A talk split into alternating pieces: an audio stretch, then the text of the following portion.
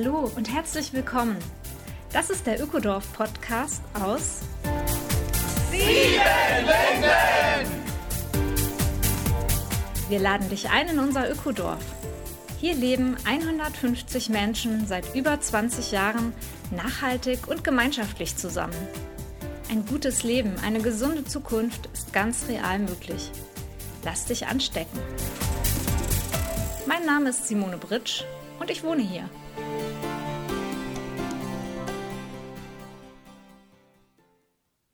Hallo und herzlich willkommen, Folge 35, Ökodorf Podcast aus Siebenlinden.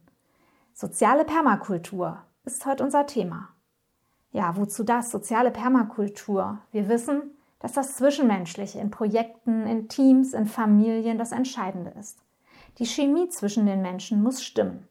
Und Permakultur beschäftigt sich nicht nur mit Garten, mit Siedlungsplanung, mit diesen grünen Themen, sondern eben auch damit, wie Projekte gelingen können.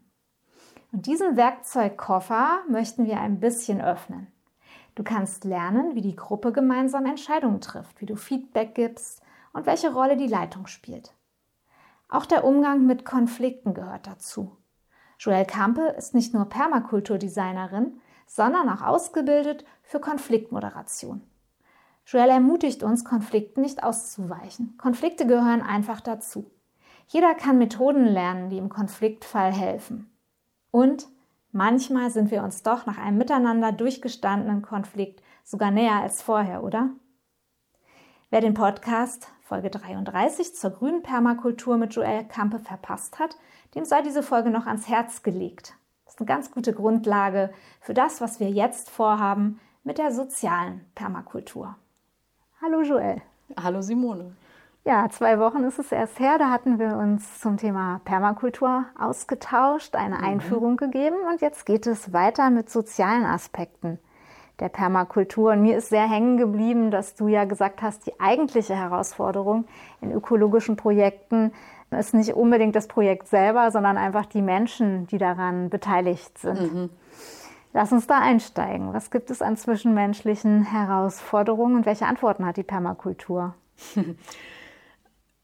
Ja, ich weiß gar nicht, ob die Permakultur äh, so per se Antworten hat. Und Herausforderungen kennen wir, glaube ich, alle, ne? dass wir so mit Missverständnissen zu tun haben oder mit unterschiedlichen Vorstellungen davon, wie wir irgendwas umsetzen wollen, was wir gemeinsam machen wollen oder überhaupt was für Ziele wir zusammen haben, geht ja auch oft schon auseinander.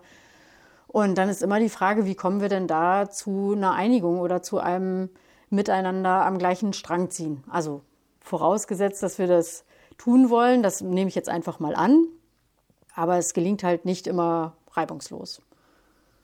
Das kennen wir alle. Mhm, ich glaube auch. Und ja, Gruppen, äh, die eben ja, nachhaltige Projekte anstoßen wollen, Initiativen, haben dieses Problem ja insbesondere, weil einfach ja keine Hierarchie, keine klare Ansage, niemand, der den Hut sich so aufsetzen möchte, sondern der Wunsch ist ja, dass wir miteinander etwas gestalten und dass alle beteiligt sind und letztendlich alle zufrieden sind. Genau, und gleichzeitig will man noch die Welt retten. Ne? Also es geht ja eigentlich auch immer gar nicht ums Miteinander, sondern eben um ein ganz anderes, viel größeres Ziel. Ja. ja, wie kann man das denn schaffen, dass man das Miteinander genug in den Blick nimmt und dem auch äh, von vornherein einen größeren Raum gibt und nicht nur auf die gemeinsamen Vorhaben schaut, ja, wir wollen jetzt hier einen Tauschring initiieren, wollen jetzt eine Initiative für gemeinsam Gärtnern in der Stadt oder was mhm. weiß ich, äh, losschieben. Mhm. Da fallen mir äh, spontan zwei Sachen zu ein. Das eine ist, wir hatten ja in der letzten Folge auch schon über die Ethik der Permakultur gesprochen und die hat ja sozusagen drei Säulen. Also einmal diese Sorge für die Erde, dafür, dass unser Lebensraum und unsere Lebensgrundlage erhalten bleibt was wir dafür tun können. Und eben das gerechte Teilen von äh, Ressourcen und Überschüssen. Und aber eben dieser Aspekt von sich um das Miteinander kümmern, also für die eigenen Bedürfnisse sorgen und für das Miteinander sorgen. Das heißt, das ist in der Permakultur schon in den Fokus gerückt. Ne? Und was wir da, also meine Kolleginnen und Kollegen und ich da häufig sagen, ist halt so, in der sozialen Permakultur geht es halt darum, dass wir auf zukunftsfähige Weise für unsere Bedürfnisse sorgen und für unser Miteinander. So, also gut miteinander als Menschen sind. So. Also das ist so der eine Ansatz, der uns eigentlich schon dazu auffordert, das Soziale auch mit in den Fokus zu rücken, auch wenn wir ökologische Projekte vorhaben. Und der andere Ansatz, der das halt ähm, also sehr hervorhebt oder bei dem es letzten Endes auch darum geht, ist die themenzentrierte Interaktion. Da gibt es halt so drei Aspekte, äh, von denen die themenzentrierte Interaktion sagt, dass sie in einer ähm, Ausgewogenheit oder in einer Balance sein sollten. Und das ist halt das Ich und das Miteinander, also wir und das Thema. Bei diesen drei Aspekten funktioniert halt Zusammenarbeit oder das Miteinander etwas tun nicht, wenn nur einer davon ganz doll im Fokus ist und die anderen nicht. Also wenn ich mich nur darum drehe, wie geht es mir hier jetzt gerade, dann können wir schlecht am Thema miteinander arbeiten. Wenn es nur um die Gruppe geht, erreichen wir unsere Ziele nicht. Und wenn es nur ums Thema geht und das Miteinander irgendwie überhaupt nicht in den Blick genommen wird, dann ist es auch nicht so wahrscheinlich, dass wir unsere Ziele erreichen können. So, und das, das finde ich halt ganz, einen ganz interessanten Ansatz, ne, um, um sich bewusst zu machen, warum das hilfreich ist, als Menschen, die was miteinander vorhaben, sich auch um die soziale Ebene und das Miteinander zu kümmern. Und die soziale Permakultur ist halt so ein bisschen wie die grüne Permakultur auch, so ein bedient sich halt bei ganz vielen Inspirationsquellen. Ne? Also guckt halt, was haben andere Leute schon rausgefunden. Also was gibt es für Ansätze, wie wir zusammenarbeiten, zusammenleben, gemeinsam Dinge gestalten und in die Welt bringen, umsetzen und leben können, äh, so dass das uns allen Lust macht und Energie gibt und für eine gerechtere Welt eintritt. So. Und da gehört halt die themenzentrierte Interaktion zum Beispiel mit dazu. Und da gehören aber dann eben auch so Sachen dazu wie Waldkindergärten sind eine ziemlich coole Lösung, um Kindern ein Aufwachsen zu ermöglichen, was sie bestärkt und ihnen ermöglicht, so ihr Selbst auszuleben und einfach ja, selbstbewusste kleine Menschen zu sein und zu werden. Als mal ein Beispiel. Du unterscheidest zwischen grüner Permakultur und sozialer Permakultur und hast da eben jetzt als Beispiele die themenzentrierte Interaktion genannt, wo die soziale Permakultur sich einfach bedient. Eine, ein Beispiel für Lösungen wäre Waldkindergarten. Hast du noch ein paar Lösungen aus Sieben Linden oder auch Strategien, was du hier ja auch unter diesem Aspekt soziale Permakultur fassen würdest? Hm. In Siebenlinden reicht es im Grunde von ähm, unser Entscheidungsmodell mit einem abgestuften Konsens, wo Leute unterschiedliche, also sich auf unterschiedliche Art und Weise beteiligen und ausdrücken können und ihre Wünsche und Bedürfnisse einbringen können, über sogenannte AB-Gespräche, wo es halt darum geht, ähm, Zuhören zu üben und ähm, sich einzufühlen in, wie geht es meinem Gegenüber gerade, bis hin zu Forum als Methode, wo wir auch üben, das Gegenüber in seiner ähm, aktuellen Realität wahrzunehmen und damit empathisch zu sein und auch in Resonanz zu gehen und zu gucken, was macht das mit uns oder wo können wir da anknüpfen. Und da gehören auch so Sachen dazu, dass wir ähm, eine ganz, ganz gängige Praxis haben, wenn wir einen Konflikt haben, von dem wir denken, dass wir den nicht zu zweit ähm, besprechen können, dass wir dann eine dritte Person dazu holen, die uns halt hilft, einander zu verstehen. So. Und das fällt für mich alles unter Werkzeuge, mit denen wir dazu beitragen, dass unser Zusammenleben grundsätzlich konfliktärmer verläuft, in dem Wissen, dass Konflikt immer da ist. So. Und dass es ja einfach ein Teil vom Leben ist, auch Konflikte zu haben. Und dass es eher die Frage ist, was haben wir für eine Einstellung zu Konflikten und wie gehen wir mit denen um und wie können wir üben, die als Chance zu begreifen. Wie hast du das für dich erlebt? Du bist ja nun auch schon sehr viele Jahre in Siebenlinden, bei 20 Jahre. Wie hat sich dein eigenes Verhältnis zu Konflikten verändert? Welche Erfahrungen hast du gemacht in den vielen Jahren?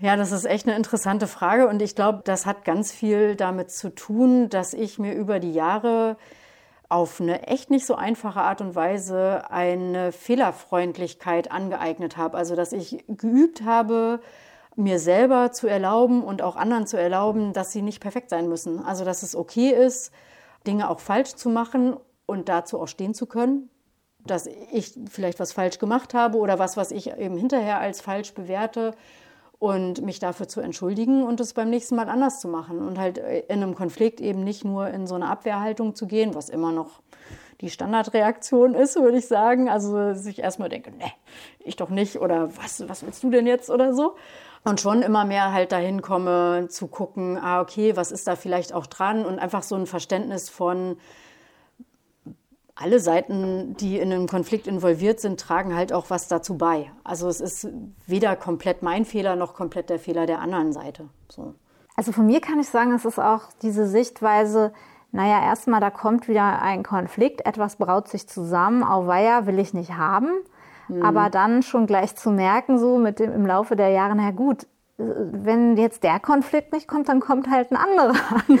und ich gehe einfach mal drauf zu und sage mir, ich werde was dabei lernen. Wir werden alle überleben. Wir werden vielleicht im besten Fall uns hinterher sogar ein bisschen näher sein, menschlich, wenn wir das durchgestanden haben miteinander und einfach zu sehen, ja Gott, es gehört dazu, auch wenn es im Anrollen erstmal so was Unangenehmes hat.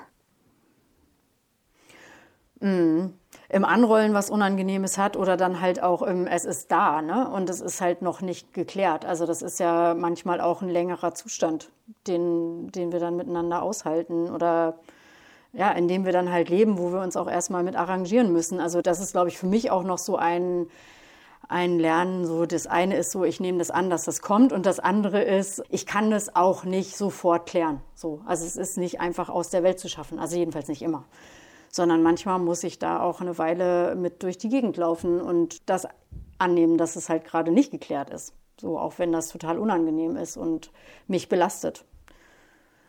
Ja, so, nun bist du ja eine, die auch in Konfliktsituationen moderieren kann und helfen kann oder auch das bei anderen Gruppen und in anderen Zusammenhängen tust, dass du so als Coach und Moderatorin mhm. und Konfliktbegleiterin oder wie würdest du es eigentlich nennen? Also was wirst du angefragt? Ich habe so viele Worte dazu in meinem Kopf. Also angefragt werde ich für Konfliktmoderation in mhm. der Regel. Also es sind, sind selten Zweierkonstellationen, sondern in der Regel Gruppen, die mhm. halt sagen, wir brauchen Unterstützung, kannst du uns mal moderieren. Und dann gibt es halt ein Verfahren, nachdem ich das mache, das wir Konfliktmoderation nennen, was so angelehnt ist an Mediation. Ja, schon spannend. Du bist studierte Landwirtin, hast ja auch erstmal in Siebenlinden deine Hände tief in den Boden gesteckt, ja. Siedlungsplanung gemacht, Waldgarten, ja, und einfach diese grüne Permakultur mhm. verfolgt. Und jetzt bist du schwerpunktmäßig äh, im, ja, im sozialen Bereich der Permakultur unterwegs. Mit Menschen, mit Gruppen. Ja, und das war mir schon von Anfang an auch klar, ne, dass das eine so ist, okay, ich kann das irgendwie in die Welt bringen, aber dass das, was sich verändern muss, ja die Menschen sind. Ne? Also und ihre Haltung zur Welt und zu dem, wie sie halt mit anderen sind. So. Also von daher war das schon, auch als ich studiert habe, eigentlich klar, ich will auch mit Menschen arbeiten. Es war halt lange eher so, ich will Bildungsarbeit machen und inzwischen denke ich halt so, naja, Bildungsarbeit ist total wichtig, aber das, was wir da lernen, bekommt ja erst eine Relevanz, wenn wir es tun. Ne? Und das, dieses Tun ist halt dann das, was in, in den Gruppen passiert, wo wir es halt schaffen oder auch nicht so gut schaffen, das Gelernte miteinander anzuwenden. Und da ist halt manchmal Moderation oder eben auch Konfliktmoderation dann hilfreich, um vorwärts zu kommen. Oft bietet ja Moderation einfach eine Entlastung. Ne? Ich muss nicht für alles Verantwortung haben und alles im Blick behalten, sondern ich kann halt einen Teil von dem, was passiert im Miteinander, an die externe Moderation abgeben und wir können uns auf das, was zwischen uns gerade ist, konzentrieren und darauf fokussieren, uns wieder zu verstehen. Und das zu verstehen, ist ja für Gruppen oft auch ähm, schon ein Schritt. Ne? Also da überhaupt hinzukommen, benennen zu können, ah, wir brauchen jetzt Unterstützung von außen, ist was, wo ich glaube, dass da warten viele Gruppen zu lange mit. Mhm. Also weil Konfliktmoderation ist oft ist also dann nötig, wenn man eigentlich ein paar Monate vorher einfach nur eine Moderation gebraucht hätte. Also es wäre dann niedrigschwelliger und weniger anstrengend gewesen, wenn man früher sich eine Unterstützung geholt hätte. Und dann irgendwann wird's halt, ist halt eine Konfliktmoderation nötig, weil so ein bisschen so ein Aspekt zum anderen kommt. Also so ein Aufreger kommt zum nächsten und dann findet man das auch noch doof an der anderen Person und das übernächste findet man auch noch blöd und so. Und dann hat man halt irgendwann da so einen kleinen Blumenstrauß von Aufregern, die man erstmal wieder aus der Welt schaffen muss. Ja, so wie es in Gruppen passiert, passiert es ja auch zwischenmenschlich. Also ich kenne das halt auch mhm. gut, dass ich mich manchmal einfach im Alltag über, über kleine Dinge mit jemand anderem verhake, wo einfach ein Aufräumen dann, also es geht so schnell, ne? der Konflikt entsteht so schnell so, hm. so rasant. Und wenn ich das hinterher dann nochmal in Zeitlupe durchgehe oder mhm. so, dann erschließt sich dabei für mich, okay, da, da hätten wir auch nochmal rückfragen können und so weiter. Also mal als Beispiel, Was ich von mir kenne, ich bin eben eine, die hier, die gerne die Teilauto-Idee voranbringt. Ich finde es einfach mhm. super, wenn man hier sich ein Auto leihen kann, was äh, viele Menschen nutzen, um die Ressourcen zu schonen, um auch leichter Mitfahrgelegenheiten organisieren zu können. Und nun haben wir hier auch einen tollen Teilautopool. Mhm. Aber tatsächlich äh, sind da gar nicht alle Autos von sieben Lindnern drin, wie mhm. man vielleicht denken könnte. Manche haben halt so ihr privates Autochen, teilen das vielleicht mit zwei, drei anderen, aber davon kriege ich nichts mit. Mhm. Naja, und wenn ich dann mir kein, selber mal kein Auto leihen kann, weil meins mit wem anders unterwegs ist, wäre ich schon leicht auch mal ärgerlich. Mhm. Und worüber ärgerst du dich dann? Ah, ich, ich, ärgere mich ganz konkret natürlich, weil ich nicht so leicht wegkomme. Ne? Die mhm. Busverbindungen sind hier nicht so toll und ich will ja irgendwo konkret hin und stecke so ein bisschen fest. Und dann sehe ich halt dieses Blech, was da rumsteht, diese mhm. verschiedenen Autos, die da ja eigentlich sind, von irgendwelchen Mitbewohnern, wo ich auch nicht ganz genau weiß, wem jetzt welches gehört, wo mhm. ich auch mhm. nicht weiß, vielleicht würde es mir jemand geben, aber ich weiß ja auch manchmal nicht, wem es gehört und ich kann es mir nicht leihen und, und habe selber was reingegeben, nämlich ein eigenes Auto von unserer Familie schon seit ganz vielen Jahren mhm. und stehe da jetzt und komme nicht weg. Mhm. So leicht. Und gab es da mal eine, also irgendeine ganz konkrete Situation, wo du dich über jemanden geärgert hast?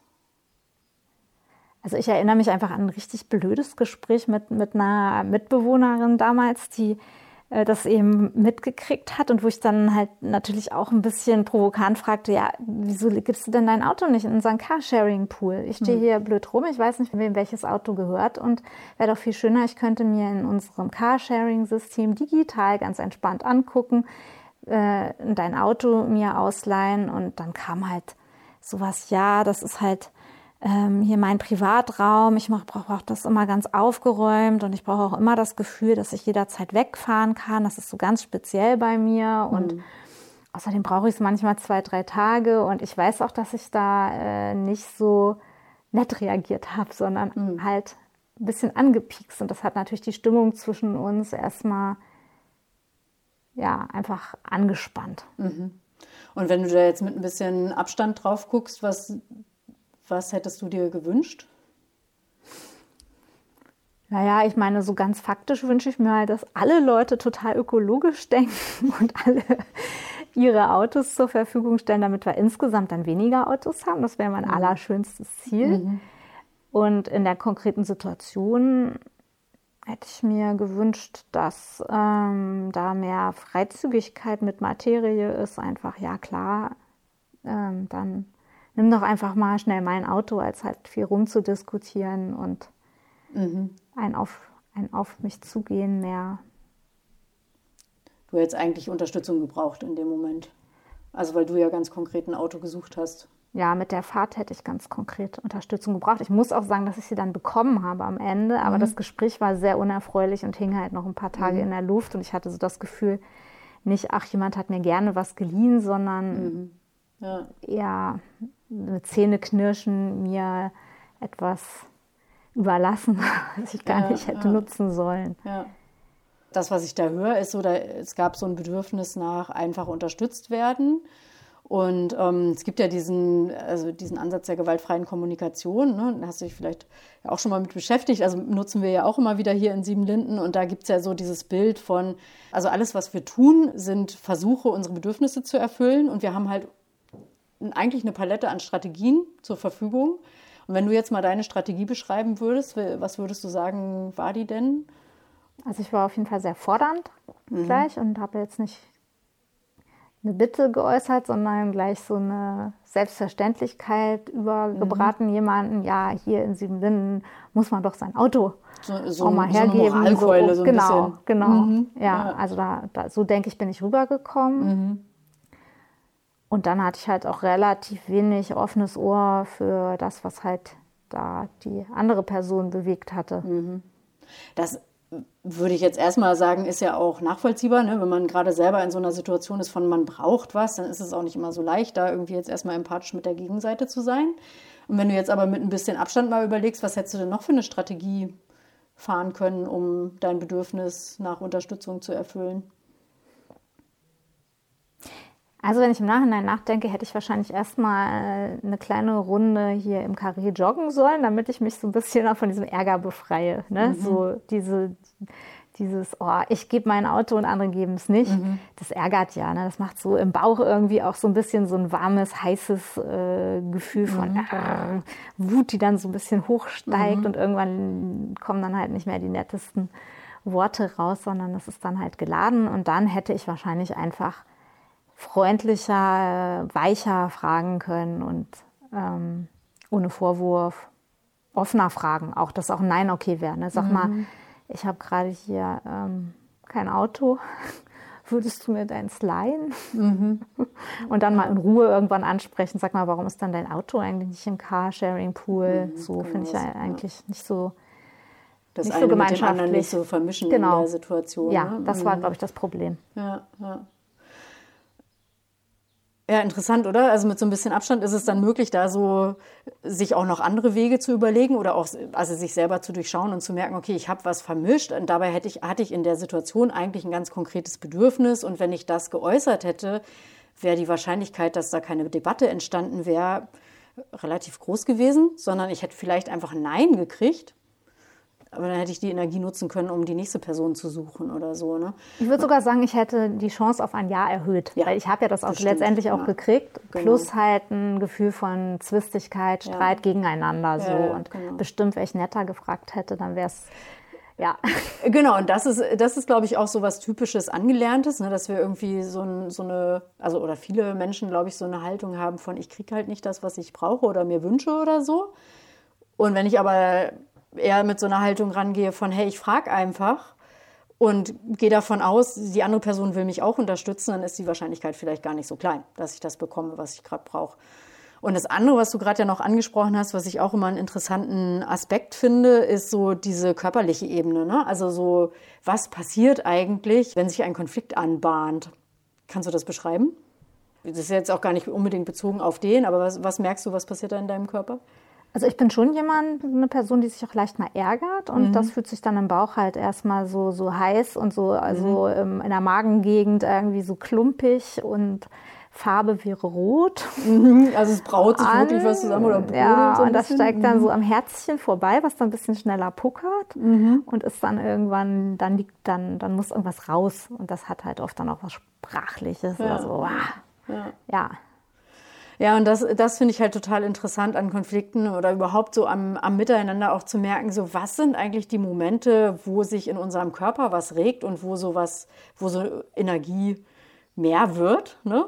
Und wo die Frage auch ist, wo ist denn der richtige Kanal für diese Energie? Ne? Also ist das in der Situation, so wie du auch gesagt hast, vielleicht wäre es besser gewesen, erstmal eine Runde joggen zu gehen oder so je nach Verhältnis kann es ja auch sein, dass es irgendwie cool ist mit der Person, also der Person einfach zu sagen, so, boah, ich merke, mein Ärger steigt gerade so und eigentlich brauche ich aber ganz dringend was.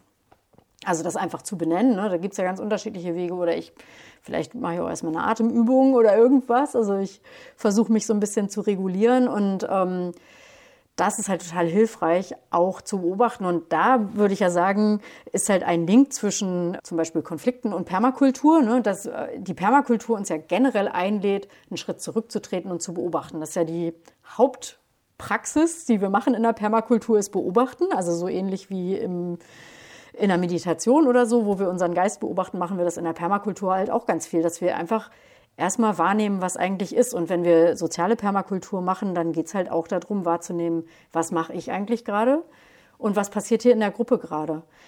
Und von so einer Metaebene auch unsere Handlungsfähigkeit oder unsere äh, Handlungsspielräume zu vergrößern. Und ähm, das ist ja das, also weswegen ich eben auch auf gewaltfreie Kommunikation gekommen bin. Ne? So der, da ist ja der erste Punkt auch erstmal beobachten und dann wahrnehmen, ah, okay, warte mal, ich habe eine Bandbreite an Handlungsspielräumen. Und das ist ja das, was Permakultur uns eigentlich die ganze Zeit sagt. Ne? Es gibt nicht die eine Lösung, die richtig ist, sondern es gibt eine Bandbreite an Lösungen. Und ja, und das finde ich halt so das Spannende. Das glaube ich im Konflikt, das auch ganz wichtig ist, zu schaffen, einen Schritt zurückzutreten und zu merken, boah, bin ich verwickelt. So, und was passiert hier eigentlich gerade? Und erstmal einfach nur zu beschreiben, was passiert. Und da geht es nämlich schon los. Das fällt uns ja total schwer, nicht gleich eine Bewertung drauf zu packen. Oh, die Person, dann war da total laut und hat sich voll aufgeregt und so. Alles mein Eindruck, ne? Sie hat vielleicht mit einer lauteren Stimme gesprochen. Nun hast du ja dieses Jahr dazu auch zum ersten Mal dieses Format entwickelt in unserem Seminarprogramm. Unsere Gruppe scheut Konflikte und nun. Da geht es ja auch mhm. sehr körperlich zu. Das leitest du mit der Jana Leit. Was habt ihr da für Methoden vorgesehen und was lerne ich da, wenn ich daran teilnehme? Also das, worum es uns da geht, ist, dass wir so eine Mischung machen wollen aus uns in einem ruhigeren Setting, also in einem Seminarsetting äh, anzuschauen, was passiert eigentlich in mir und auch in meiner Gruppe. Also es ist eine, das Seminar ist eine explizite Einladung an Menschen, die in Gruppen organisiert sind, äh, gerne auch zusammenzukommen zu dem Seminar sich anzuschauen, also was sind so da so Dynamiken, die da ablaufen, wie gehen wir eigentlich damit um, was sind unsere Muster, mit denen wir auf ähm, Konflikte reagieren? Und andererseits auch zu schauen, und was passiert eigentlich im Körper, wenn das Stresslevel steigt. Ne? Also so ähnlich wie wir das gerade angesprochen haben. Also bei dir ist es halt irgendwie so, äh, entsteht so eine Wärme im Bauch und das Herz schlägt schneller und so. Das würden wahrscheinlich relativ viele Leute auch benennen können. Und wir schauen uns dann halt einfach auch noch an, was sind denn eigentlich so typische Muster, mit denen der Körper reagiert, wenn wir in so Stresssituationen geraten und wie können wir da eigentlich konstruktiv mit umgehen, wenn wir eigentlich gerade zusammenarbeiten wollen. Also wir wollen ja jetzt gerade auch dann nicht nur damit beschäftigt sein, uns selber zu beobachten und so, sondern wieder in Arbeitsfähigkeit kommen. Wie schaffen wir das eigentlich? Und da ist halt einer unserer Ansätze, da überhaupt auch eine Sprechfähigkeit drüber herzustellen. Ne? Also, dass wir irgendwie in der Lage sind, das benennen zu können und dann aber eben auch Übungen zu machen, die Gruppen auch miteinander machen können, wo es halt darum geht, durch ganz, was weiß ich, ganz simple Atemtechniken zum Beispiel oder durch bifokale Übungen, wo man halt gleichzeitig die Aufmerksamkeit auf unterschiedliche Aspekte ähm, richtet. Also zum Beispiel auf irgendwie, was nehme ich im Raum wahr und gleichzeitig streiche ich meine Arme entlang, um meinen Körper zu beruhigen, so, also mein Nervensystem ein bisschen zu regulieren. So gibt es eine ganze Bandbreite von Übungen, die wir da machen werden und auch einfach darüber sprechen, was haben wir schon für Konflikte miteinander erlebt und wie sind wir damit umgegangen, was hat funktioniert und was nicht. Mhm. Also schon auch eine Einladung eher an Menschen, die auch schon ein bisschen Erfahrung haben in Gruppen Zusammenhängen, genau, die in Gruppen organisiert sind. Deswegen eben uns, genau oder Teams, ja. Deswegen dieser Titel unsere Gruppe scheut Konflikte. Ja, ne? ja. Es ist jetzt, geht jetzt nicht so sehr um Paarkonflikte. Das kann man alles übertragen. Ne? Also das ist überhaupt nicht, schließt sich gar nicht aus. Das eine hat mit dem anderen natürlich total viel zu tun. Aber wir freuen uns einfach, wenn Leute kommen, die halt in der Gruppe damit zu tun haben mhm. mhm. und die sich da also die sozusagen präventiv dafür, dass sie nicht so viel, so schnell oder überhaupt Konfliktmoderation brauchen, sich damit auseinandersetzen wollen, was machen wir eigentlich, wenn ein Konflikt da ist. Mhm. Also Selbstermächtigung auch, mhm, ne? Das genau, Hilfe ja. zur Selbsthilfe, ja. da kompetenter werden, genau. relaxter damit umgehen und ja. Genau, dieses, was wir vorhin schon hatten. Ne? Mhm. Konflikt gehört einfach zum Leben dazu, ist total normal, ist eine Chance für Weiterentwicklung und für Klärung gemeinsamer Ziele und wo es vielleicht auch nicht mehr zusammenpasst und so. Und das einfach als Ressource wahrzunehmen. Mhm. So. Vorhin hatten wir dieses Stichwort konstruktiv im Konflikt sein können. Ja. Ja, ein anderes neues Format ist die transformative Zusammenarbeit in Gruppen. Lass uns mal erstmal über diesen Begriff Transformation nochmal sprechen, mhm. weil der liegt dir ja auch sehr am Herzen. Ja, und der ist ja auch schon so ein bisschen breiter getreten, sage ich mal, in den letzten Jahren. Ja, Gott sei Dank. Sehr, ja, ja, genau. Er wird relativ viel verwendet und ähm, braucht deswegen vielleicht auch gar nicht mehr so viel Erklärung. Und ich sage trotzdem noch mal zwei Sätze dazu, was wir damit verbinden. Also äh, mein Kollege Sina und ich, wir haben vor mehreren Jahren einen Kurs mitgemacht bei einem Anbieter in Spanien, das ULEX Project. Und der Kurs hieß halt Transformative Collaboration. Und wir fanden den beide einfach super, weil die, also das Verständnis von Transformation in diesem Kurs halt so eine Verwebung ist von ähm, auf der einen Seite, ich als Individuum möchte in dem, was ich tue, auch wachsen können. Also wir gehen einfach davon aus, dass wir als Menschen uns weiterentwickeln wollen und dass die Gruppen, in denen wir sind oder die Zusammenhänge, in denen wir uns engagieren, diesen Raum auch bieten sollten, ne, dass ich da auch wachsen kann und ja, also einfach so ein Erlebnis habe von, wow, ich kann was beitragen und ich entwickle mich auch weiter. Und auf der anderen Seite eben dieses Verständnis von Transformation von wir wollen Gesellschaft verändern zu einer gerechteren Welt. So, und dass das Gruppen eben mehr miteinander in den Fokus rücken. Wie können wir das eigentlich tun, ne? zu einer Transformation von Gesellschaft beitragen? Und was brauchen wir dafür eigentlich für Fähigkeiten? miteinander. Und darum soll es halt in diesem Kurs gehen. Ne? Also was, was gibt es für Ansätze, die wir uns genauer anschauen können, um ja, also um halt Veränderungen in der Welt hervorzubringen, sage ich mal so, ganz simpel. Was habe ich gelernt, wenn ich an dem Kurs teilnehme? Idealerweise also du hast dich zum so Beispiel Musterteilnehmerin. Wie äh, gehe ich da raus? Simone, also Simone Britt. Du hast ähm, dich zum Beispiel damit beschäftigt, was Feedback eigentlich ist und wie du selber Feedback geben kannst und bekommen kannst. Weil Feedback einfach, also das brauchen wir einfach, um uns weiterentwickeln zu können. Also als Individuum genauso wie als Gruppe. So. Also wir müssen einfach in der Lage sein, Rückmeldungen annehmen zu können. Das braucht jedes System und darauf reagieren zu können. Du hast dich auch mit verschiedenen Entscheidungsmodellen auseinandergesetzt. Also es geht um Konsens und Konsent und äh, Mehrheitsentscheidungen und so weiter. Also so eine ganze Bandbreite und kannst halt selber entscheiden, in welcher Situation ist welche Methode angemessen. Dann wirst du dich auch mit Leadership beschäftigt haben, also mit der Frage von, was ist eigentlich Leitung oder Führung und wie können wir das auf eine Art und Weise machen, die uns als Gruppe voranbringt, also ohne dass das über uns hinweg geschieht. Und was können wir auch alle dazu beitragen? Also wie Group of All Leaders sein, wie geht das eigentlich? Und es wird eben auch um Konflikte gehen, also so um Grundzüge von, ähm, was ist eigentlich ein Konflikt und wie können wir da konstruktiv mit umgehen. Wir werden uns mit Soziokratie beschäftigen, also eben einerseits mit dem Entscheidungsaspekt davon, aber eben auch mit dem Organisationsaspekt davon. So, es gibt so Fragen wie, was, was sind eigentlich typische Muster von selbstorganisierten Gruppen? Also womit haben die regelmäßig zu tun? Ne? Die sind ja in der Regel mindestens mal hierarchiearm, wenn nicht hierarchiefrei. Und was bringt das für Herausforderungen mit sich? Zum Beispiel so. Das ist so die Palette von Themen, die da unter anderem drin auftaucht in dem Kurs. Ja, ich bin auf jeden Fall jetzt äh, durch dieses halbstündige Gespräch auch angefüttert mit so ganz vielen äh, Möglichkeiten, methodischen Hinweisen und merke, da steckt ein großer Werkzeugkasten hinter. und ja, letztendlich auch ein Mosaik, was Menschen befähigt, in dieser Welt schnell zum Wandel beizutragen, denn das brauchen mhm. wir jetzt, brauchen wir jetzt alle. Und das finde ich einfach super, dass wir da selber Werkzeuge ausprobieren hier vor Ort, aber eben auch sehr systematisch das weitergeben können. Mhm. Ja.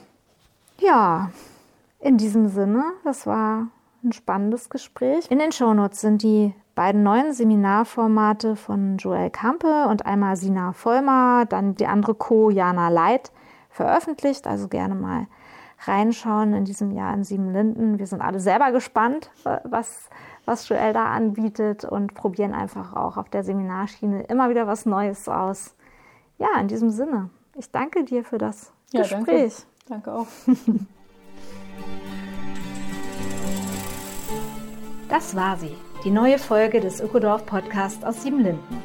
Besuche uns auf www.siebenlinden.org oder direkt im schönen Ökodorf. In unseren Seminaren lernst du die Welt von morgen nachhaltig und gemeinsam zu gestalten. Der Ökodorf Podcast aus Siebenlinden ist eine Produktion vom Freundeskreis Ökodorf e.V.